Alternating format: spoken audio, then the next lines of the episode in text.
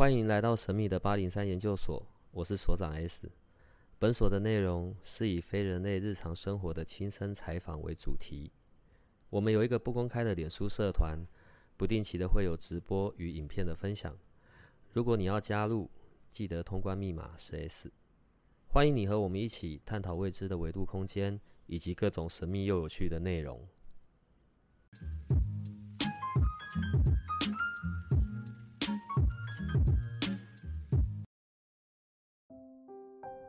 礼拜六啊，那个 NGH 催眠国际证照班，对吧？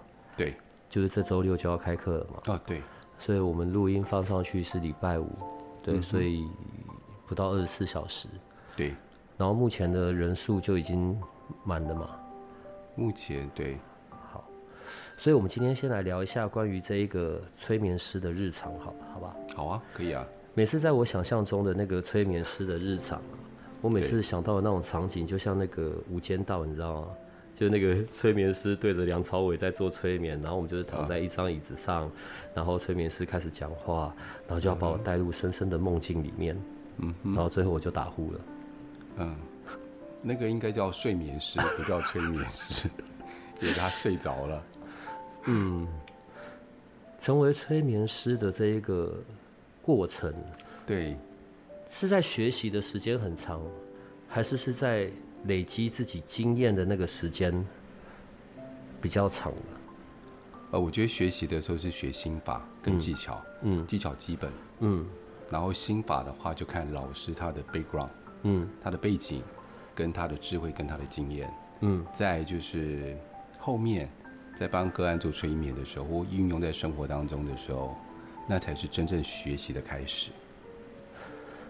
，NGH 的这一个班呢、对，这一个证照，先讲一下这个证照好了。这个证照它有代表什么意义？就是除了被认可之外，它里面包含了它有通过哪一些技巧、心法、技术？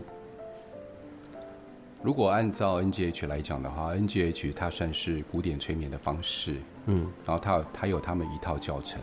那这个教程呢，我们在催眠课里面一定会教。然后除此之外呢，每个催眠师有他的背景在，比如说像我就会教 NLP，嗯啊，或者是心灵花园，或是脑波，这个是我后来学的。但是因为为什么会加在这课程里面？因为我发现这一些对于催眠的运用有正面的帮助，一加一大于二的帮助，所以我把它放在课程里面同时教。而且这个很重要的是，除了呃方法以外，这些可以养成催眠师自己的心法，所以我觉得很重要。所以额外的这个部分啊，也是在就如虎添翼啦，对，可以加分的部分。嗯我有一点很好奇的是，呃，先讲比较狭隘的好了。如果我并没有想要去为别人做催眠，嗯，我并没有想要去成为一个有在职业的嗯的的催眠师，对，我只想要运用在我自己身上。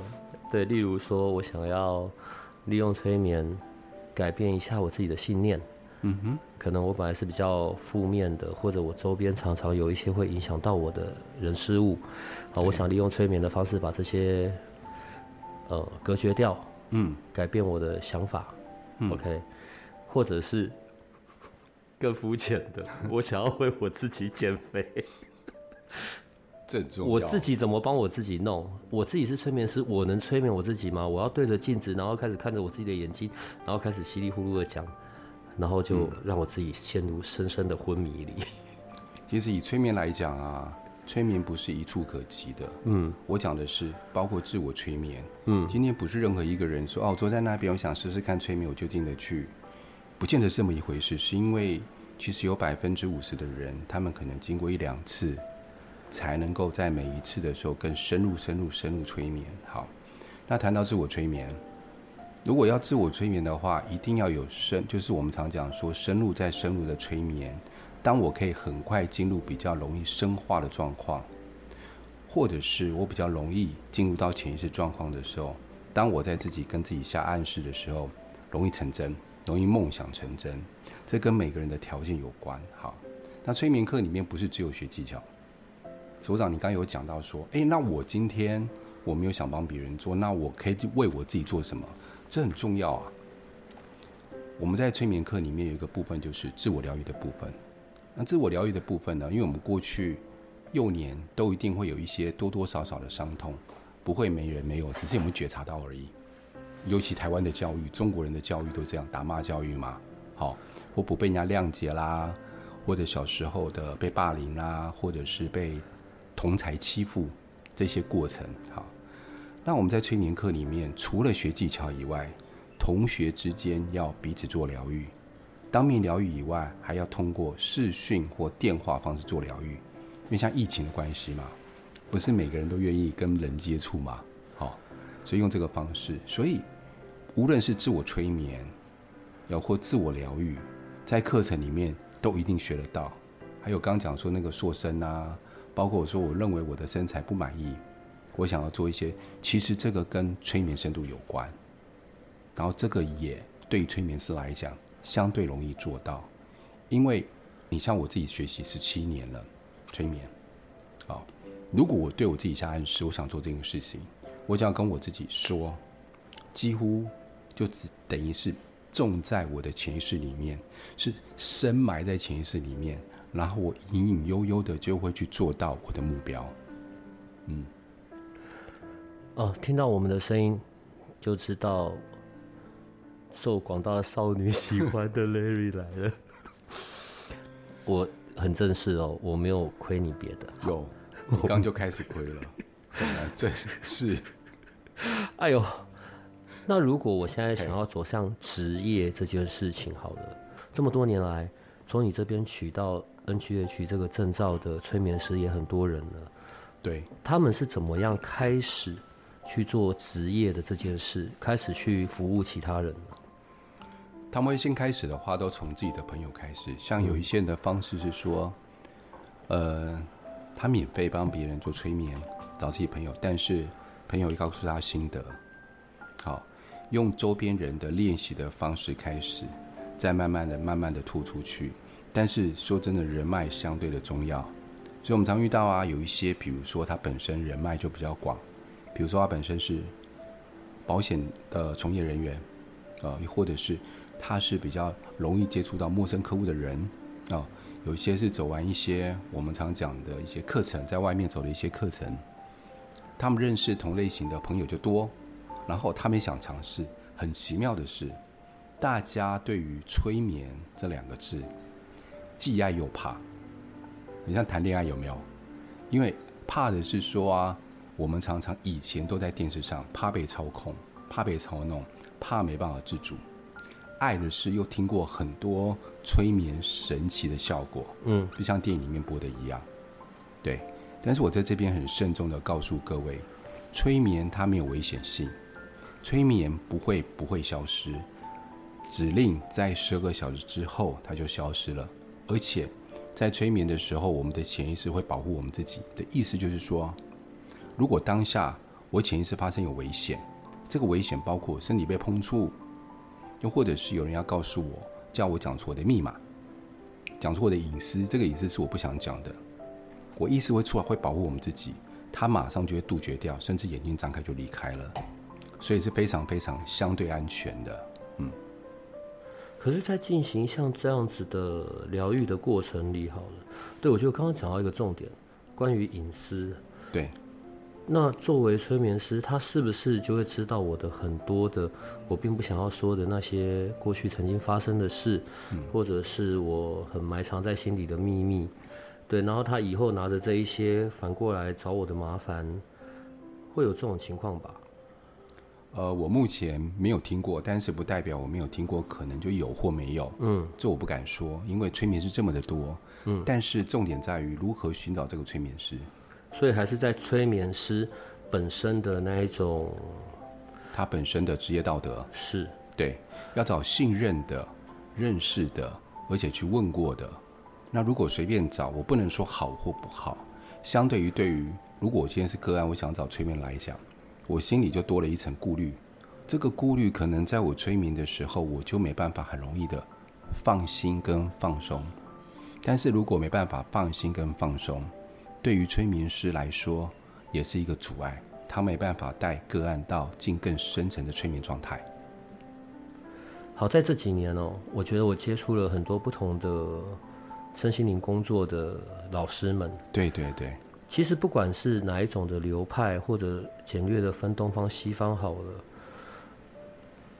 我真的曾经遇过有那一种可能是很东方的，也许是 比较属于跟启灵这些东西比较有关系的啊是，的老师，但他本身也有 NGH 的这个证照。嗯，我要问的问题是，作为一个身心灵的工作者，NGH 的这样子的一个认证里面所教的这些催眠的方式技巧，是不是不管我在什么样子的工作上面，不管我本身的流派是属于什么，它都会是我一个很好用的工具？对，对，它等于是我们的生活周遭所遇到的任何的事情，或者是在我们生活里面，其实都一直在运用催眠。我讲一个点哦，我们无时无刻都在被催眠，从小无时无刻到大，对，好，爸妈告诉我们该怎么做，该怎么做，这个可以，那个不行。到学校去是不是有校规？不能够迟到，上课不能讲话，听到钟声要进教室。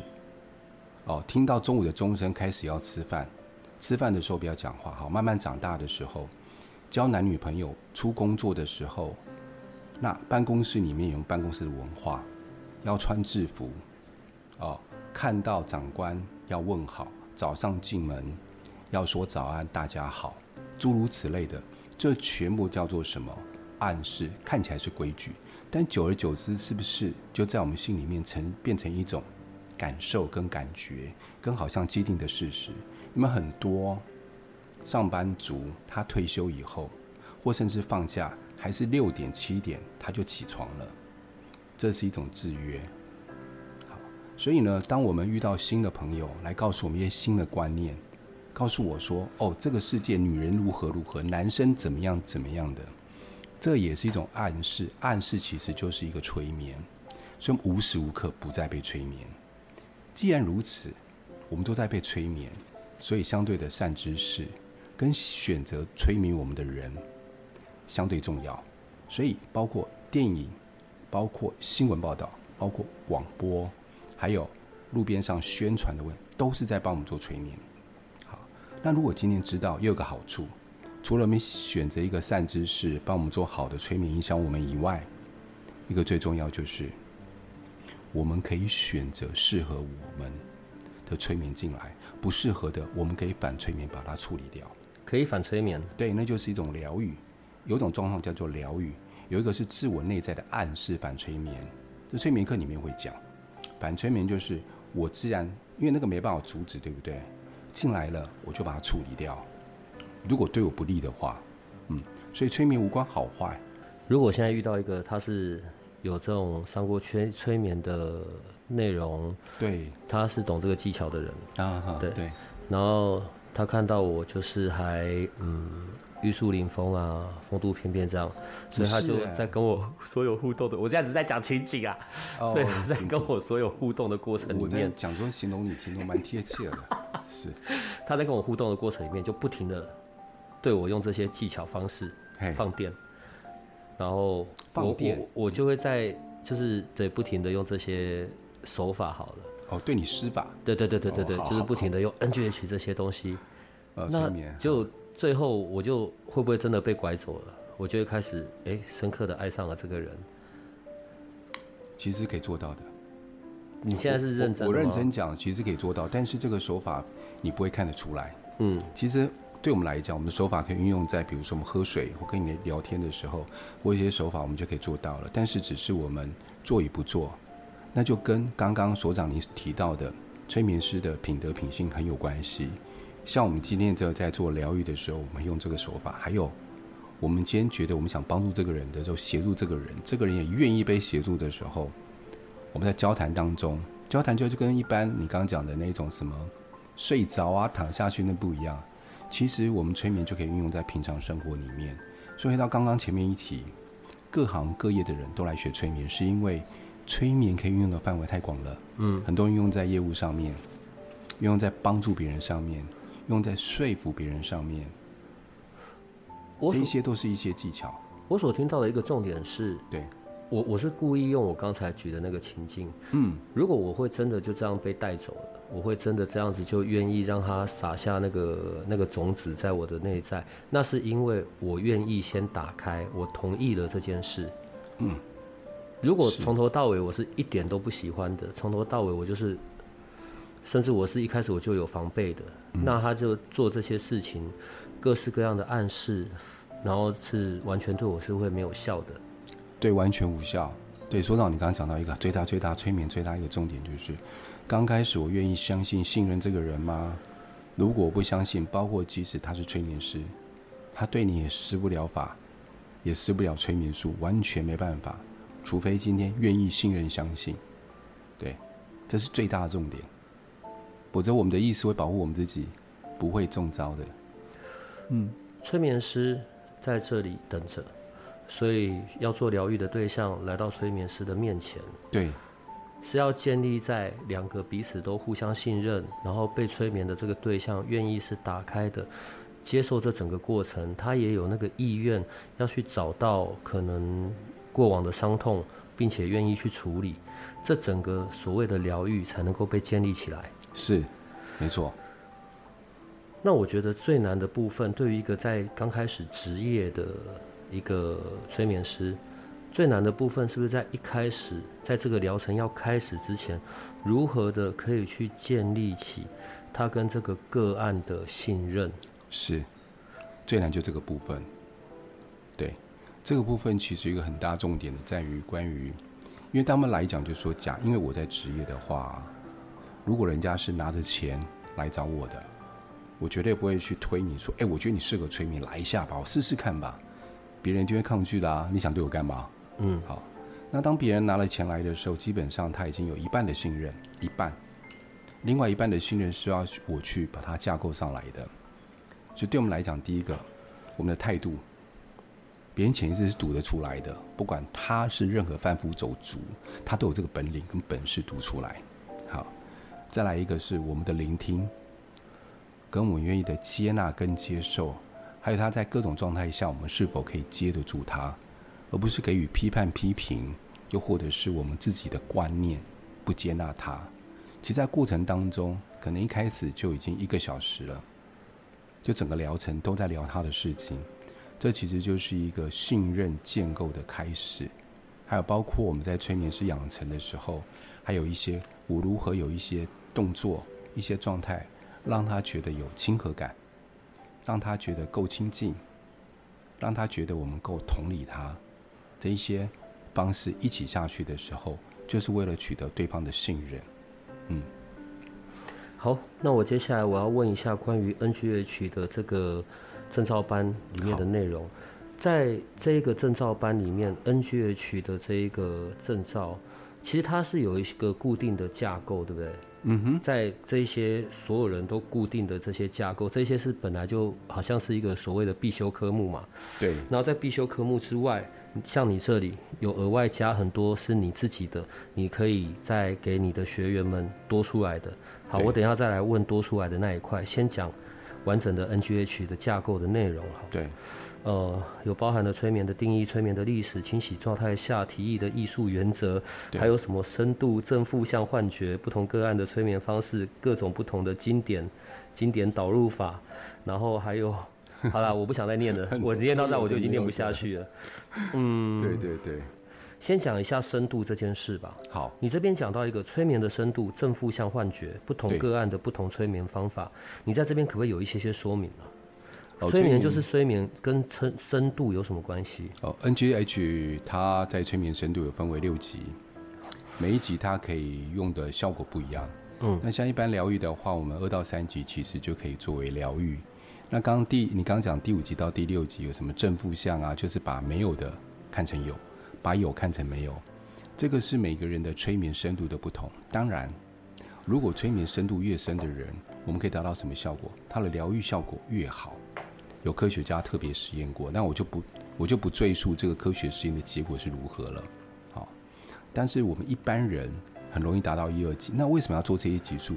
让这个个案或让来接触催眠的人，相信他们也在催眠状态当中，因为你有遗忘数字嘛。自己因为催眠有一个很吊诡的事情是，我觉得我没有被催眠呐，我一直还很清醒。为什么我觉得我被催眠？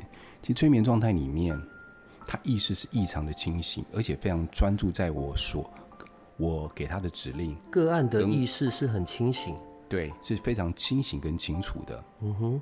对，我以为是睡着或者是很昏沉的那一种，所以我才会常讲说那是一种睡眠，不叫催眠。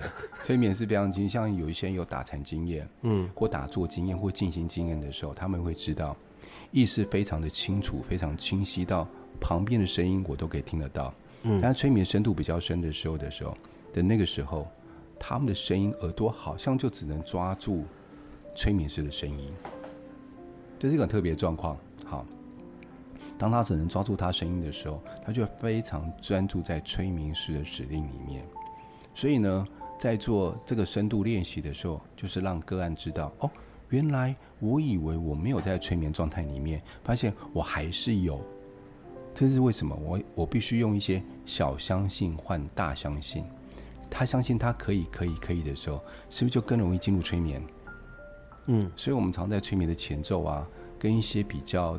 接触刚接触催眠的催眠师，我说你一定要先帮个案做一些催眠深度的练习，让他相信自己是可以被催眠的，不然他会很疑惑催眠到底什么样子。如果没有接触，即使他进入催眠了，他回忆起很多的事情，也做疗愈了，他也觉得没有，那只是我在讲话跟他聊天而已，我根本就没有被催眠。常常会有这样误解的原因，这个练习的目的在这个地方。我我有两个问题要又要问了，第一个问题是。很多的疗愈会讲求所谓的共振、同频、情绪上、感受上的，所以有时候他可能会是跟这个个案的情绪是在一致的。嗯嗯嗯。如果我正在对他做催眠，我有时候开玩笑在讲，如果我是个案，我可能就打呼去了。对。嗯。可是好，今天身份对调了，我现在是所谓的催眠师，会不会我在做对方的这个催眠的疗愈的过程里，然后我自己就呛了？就是进入一个你知道完全看不到摸不着、全部放空的那种状态，会有这种危险性吗？我指的危险是我忘记我正在执行的事情，我跟他同频共振到，我也完全没有那一个忘记了我要执行疗愈的这件事情。我讲我解释了同频共振这件事情。好，呃，同频共振对我来说，呃，我会跟我自己的学生讲说。我们不能够进入别人的情绪，不能进去他的故事，所以反而催眠师会是很理智的陪伴。呃，OK，我们在催眠状态下，我们要先进入浅层催眠。嗯，刚刚你讲的这个所长讲的这个共振跟同频很重要，但是只是我同理他的状态，我能感受他的状态，但是我不进入他的故事，就有点像一个圈圈，我在外围陪伴着他。嗯，他发生事情，我可以 hold 住他。但是我不能一起进来，一进来就会变成刚所长讲的，我就没办法好好，我就会很个人的情绪，包括甚至我自己个人的故事都被挖出来了，然后跟他哭成一团。那我怎么样理智的去带他呢？我怎么样去好好的带领他，或者是引导他呢？是就没办法了，所以我在旁边看着，陪着他，然后适时给他一些建议，比较像一个陪伴者的这个概念，跟引导者，对。因为在这种情感上面的同理，很多时候可能会让疗愈的人也忘记正在进行的事情，因为也太深入了，已经进到对方的那个情境里面去了。那如果像在这样子的疗愈过程里，反而做催眠的这一个方式，那我刚刚用的一个字眼叫做催眠师是很理智的，很冷静的。这样子的呈现，会不会对于我在做这个催眠疗愈的过程，太过也变成一种阻碍，会吗？我就变得很冰冷，我也无法带他到他的那个情境，因为对于个案而言，好像就听着一个机器人在讲话，冷冰冰的这样。呃，我这样讲，各式各样的催眠师都有，他们的背景不一样。嗯，有些人是很头脑的，有些人是很理智，有些人很理工的，嗯，有些人很逻辑的，嗯。也有这样的催眠师，但有些个案就需要这样催眠师。但对我个人来说，我觉得催眠师是一个清晰但是感性的状态。嗯，他可以同理并且陪伴的状态。但他处于一种清楚跟清晰的状态，所以我就比较，我就比较喜欢用这样的状态在跟我的个案做相处。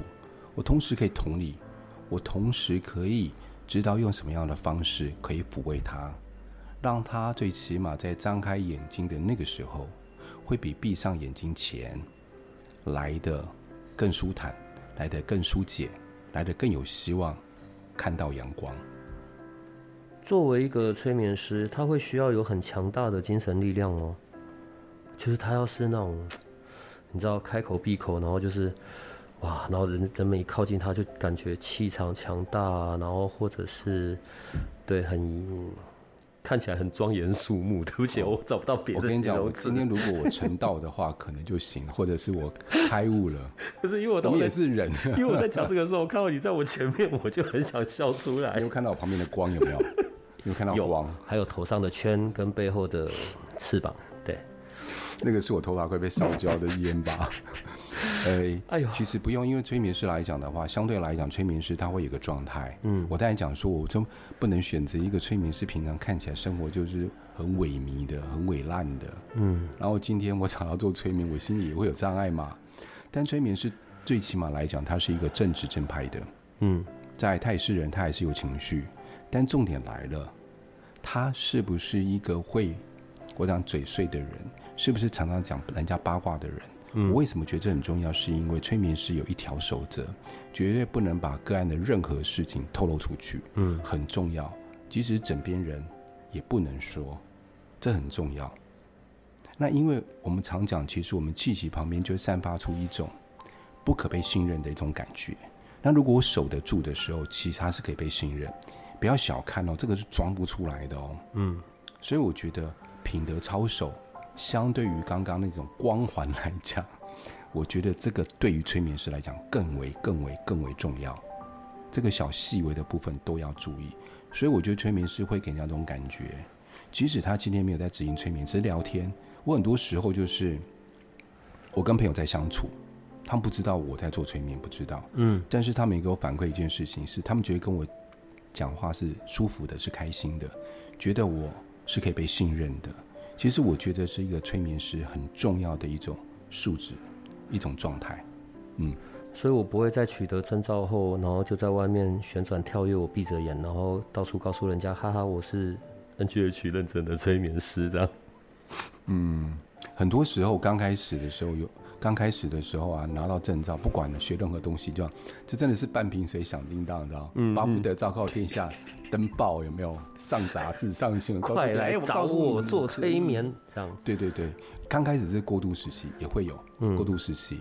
但是我觉得，当宣告的时候有个好处，很多人就说：“那你帮我试试看，也可以增加一些练习的机会啊，感觉也不错。”算了啦，我觉得。如果要让人感受到安全，对我会选择一个我知道他是嘴巴很紧的，然后从来不谈别人的事的这一款的，嗯，可能我会感受比较好一点。这很重要，对。在你这上面 NGH 的内容，哦，好吧，我我我觉得这个架构是厉害，太多了，太对，我不想再念了。可是里面有一个我也很想去知道的，你有讲到。与个案会面流程的步骤，嗯哼哼，basic 评估法，嗯，这是什么？呃，这是在 NGH 里面一个他的一个基本评估法，包括人家走进来的时候，我们看他的状态，看他的动作，包括动作意识，包括潜意识里面有哪一些讯息，我要从里面去观察。然后第一个步骤，我该要说什么，要该怎么做，它有一个流程，那就针对一些。比较新手，那可能他们的背景，他可能没有身心灵的背景，比如说他并没有学过什么心理咨询、心理智商，又或者是他曾经都没有做过在助人这一块，但这块对他来讲就是陌生的。他只在告诉他有一个流程，如果你不会，我们可以按照这个方式来做，就是一个参考值，对。然后里面有一些生活当中的一些举例，一些个案的举例。这是一个教学的一个章节，嗯。另外，消除被压抑的负面情绪，还有安抚内心小孩，嗯。我我不讲里面的详述内容，就这两个部分，嗯。这在处理的是什么？处理的就是内在小孩跟压抑情绪。废话，我看字面我知道啦。好啦，内在情绪压抑是包括我们过去很多很多事件里面，我们不敢声张，不敢说出来。比如说，你被上司欺负了；比如说，金老师说了一些我没办法接受的话；又或者是我被父母亲误会了，这些我会造成情绪的压抑。我如何去把它给舒压、疏解、释放出来？那内在小孩，我们常讲说，其实我们在七岁之前就会定我们的个性，就是包括我七岁之前我所遇到很多事情，会影响到我七岁以后。那假设七岁之前，包括从娘胎开始，我还没有，我还在妈妈肚子里面还没有出来的时候，那个时候所听到的声音、感受到的一切感受，包括小时候一两岁、两三岁。三四岁到七岁中间过程当中，我所遇到的事情，在催眠里面全部都可以回溯的回来。如果催眠深度够的话，回回溯回来，我们称为那个阶段叫做内在小孩。那内在小孩里面就有很多很多的事情，很多很多的过去的事件可以做处理了。嗯，就专门处理这一块。在这个课程架构里，我现在要问的最后一件事是关于前世催眠。嗯。这个是一个单独的项目吗？还是很有可能我在做个案的疗愈的过程里，就会跑出跟前世有相关的前世的这件事情，在整个催眠疗愈的比重是大的吗？呃，这个是后期才发展出来前世催眠。后期的意思是这最近这一百年的事情了。嗯，好。呃，以前的催眠是用在医疗比较多，刚开始的时候。嗯，好，我们记得有一本书叫做。前世催眠是不是？那本书忘了名字。美国，那是我第一本接触催眠催眠的书。然后前世催眠呢，这个部分是因为我们常常讲，对大家对于前世催眠产生很大很大好奇心，很想进入前世看看。好，但是呢，在更之前，我们先做一个年龄回溯。年龄回溯的话，就会扯到内在小孩，慢慢回去。但是这个时候很奇妙的是，我们的潜意识。我们这些潜意识会去决定，我们今天要做疗愈的这个部分，是不是在前世？好，第一个，第二个，有可能我们今天在剥像剥洋葱一样，我们先剥到第一层，其实这一世的某一个点，当我们处理完了以后，慢慢会跳回前世。但是能不能进前世，会不会进前世？除了催眠师引导以外，更重要、最重要的是个案他的潜意识。要不要让他进到前世去做处理跟疗愈，是个案潜意识来决定的。所以是不是每个人，常尿说是每个人都可以进去？一次不行，两次不行，多做几次就回去了。我还没遇过回不去的，只是次数不够多而已。因为每个人对于催眠的感受性，有些人是很强，一下就可以去；有些人是半天不行。你看 Jessica，他一次就进前世了，而且进了前世还进好几次前世。因为他的体质就这个体质啊，灵媒体质。虽然他很上脑，但是他是灵媒体质嘛，对，所以他一下就进去了。所以跟每一个人的状况有绝对的关系。嗯，可是一个人可能有很多个前世嘛，刚刚有讲到，这样到底要做几次我才做得完呢？好，假设假设他在地球活很久，有些是外星人我做过，嗯，有些人来地球才第一次而已。好，每个人背景不一样。假设他在地球已经活了一万世，很久了吧？一万世，嗯。这样很多次呢，很多次啊，嗯，啊，搞不好以前他活，搞不好以前活十岁就死掉了，那也算一世啊，嗯，对啊，因为以前能够活到五六十岁算厉害了，对吧？嗯，啊，那今天我要处理的是感情课题，跟这个男人，我们只要在潜意识里面下个指令，带我回去跟这个男人有关系的那一世，但是那一世是哪一世我也不知道，对方也不知道，嗯，他的对个案的潜意识只会自动。带他去那一世，可能是九千八百六十四世，可能是一千多事，但直接到那个点，所以不用担心说，好像那么多事怎么解决得完？他会直接进重点的那一世，直接去处理。如果重点那世不够，再往回到他们曾经相处倒数第二世那一世，再去做处理，就重点处理啊。嗯，这样说比较快。对，这里。都是跟整个呃 NGH 的架构内的一小部分。对我因为今天没有办法稀里糊涂讲很多，而且礼拜六就要开课了。是。那我想要聊一下关于额外你自己所另外教的这一些，例如 NLP。嗯，NLP 本身已经是一个独立的训练、独立的课程，在对坊间。可是，在你的 NGH 的证照班里面，你就会带到 NLP。嗯可以跟我们介绍一下 NLP 吗？，NLP 在催眠里面，它本来本身就有 NLP 催眠，本身就有这一门，它跟 NGH 是可以相辅相成的。NGH 我们讲的是古典催眠，古典催眠的话，我们着重点在于关于前世的做处理，前世处理是我们着重点，好，包括放松，包括年龄回溯，这是 NGH 里面着重点。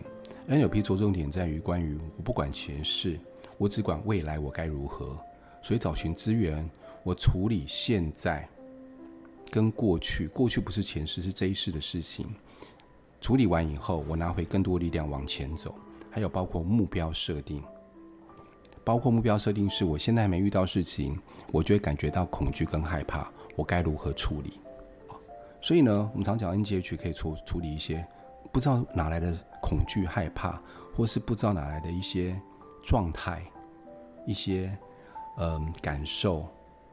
这个时候，NGH 跟 NLP 就可以搭配使用，因为每一个人可以接受的技巧不一样。假设我就很贴切，我不相信前世，你给我带前世我没有用，所以这个时候 NLP 技巧就可以介入了。其实有时候 NLP 技巧它的处理速度比较快，比较快，而且呢，如果再加上催眠 NGH，它很注重的是深度催眠的话，两个结合起来，它的疗愈效果跟深度的影响就会更多。因为 NLP 再结合了四个大师，这四个大师是家族排列的，还有阿瑞克森的催眠，还有完形治疗、完形疗愈，好，结合了这几个大区块，然后呢，他们创造出来，把它集合，就是重点创造出来，成为 NLP。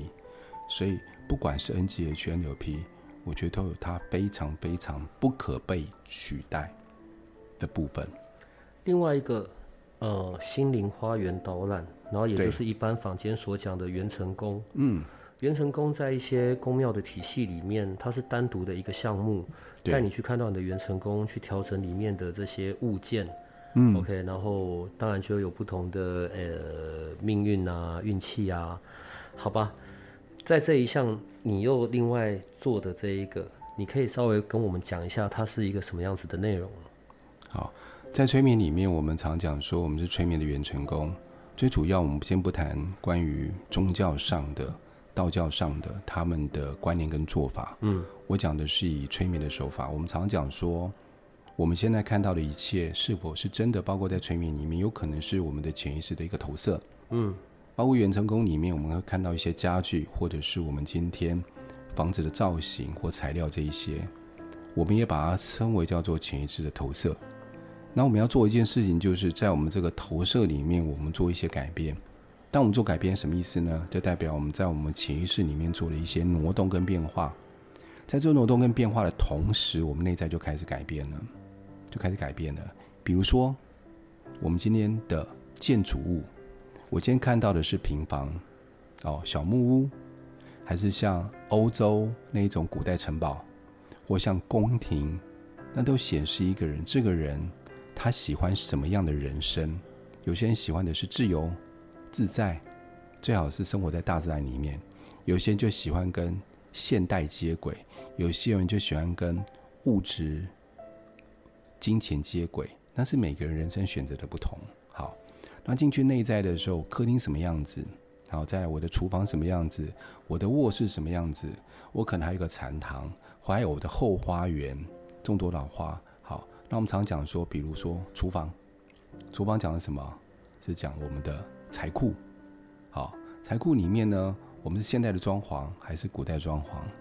那以前是米缸，那我们装米的地方呢，有多少米？那我们冰箱里面有没有米？冰箱塞得满不满？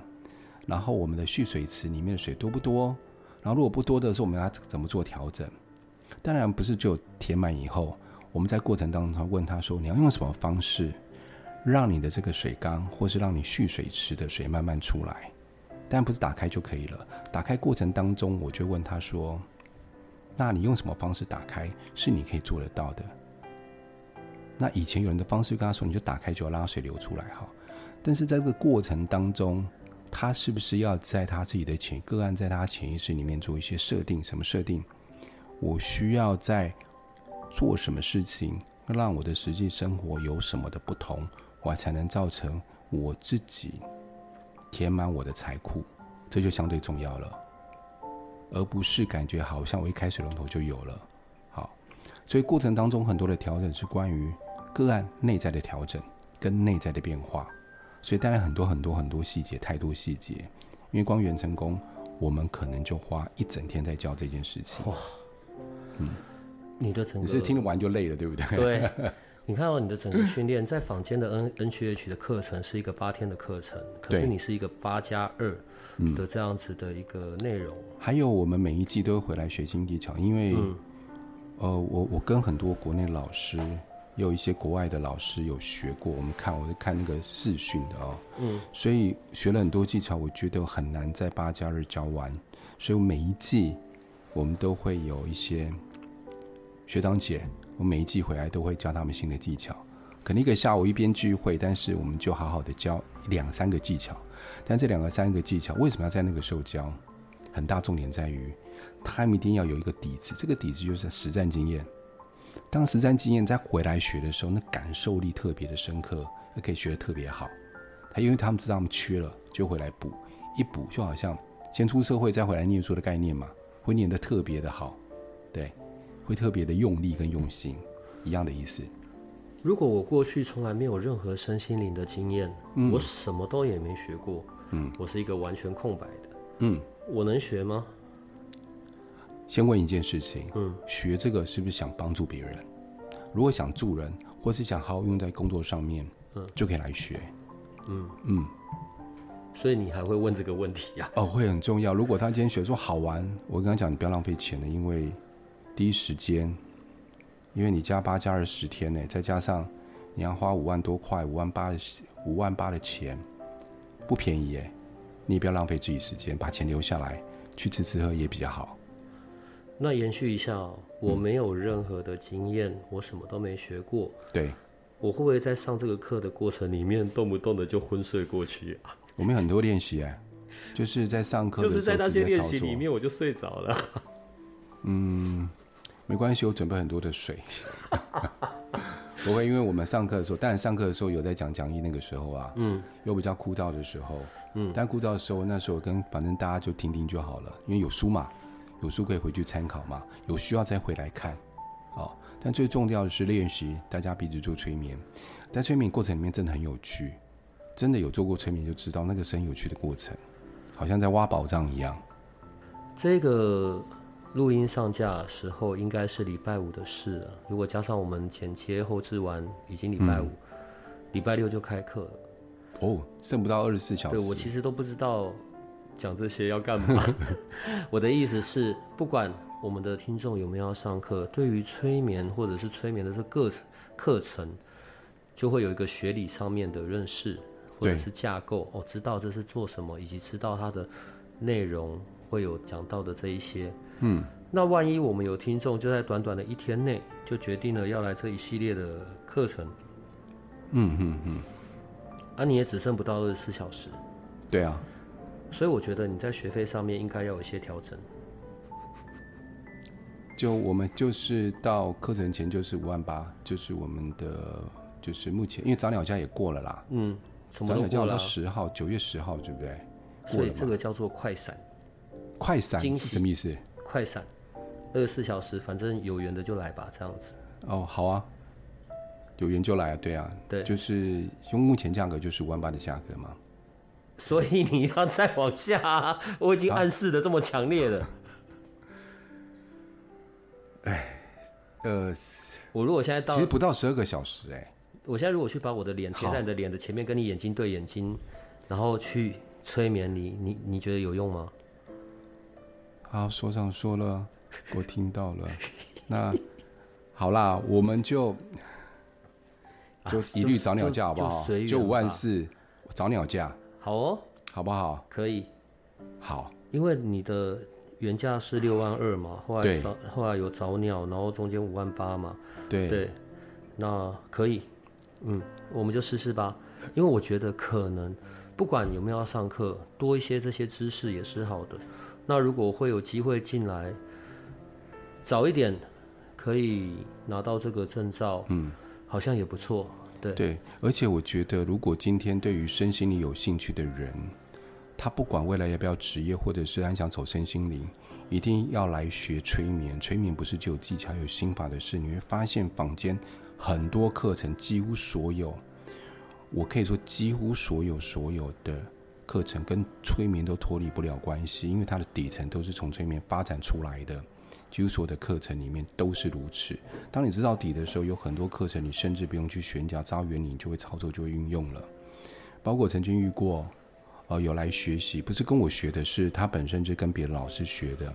在早期，他是法师，出家众。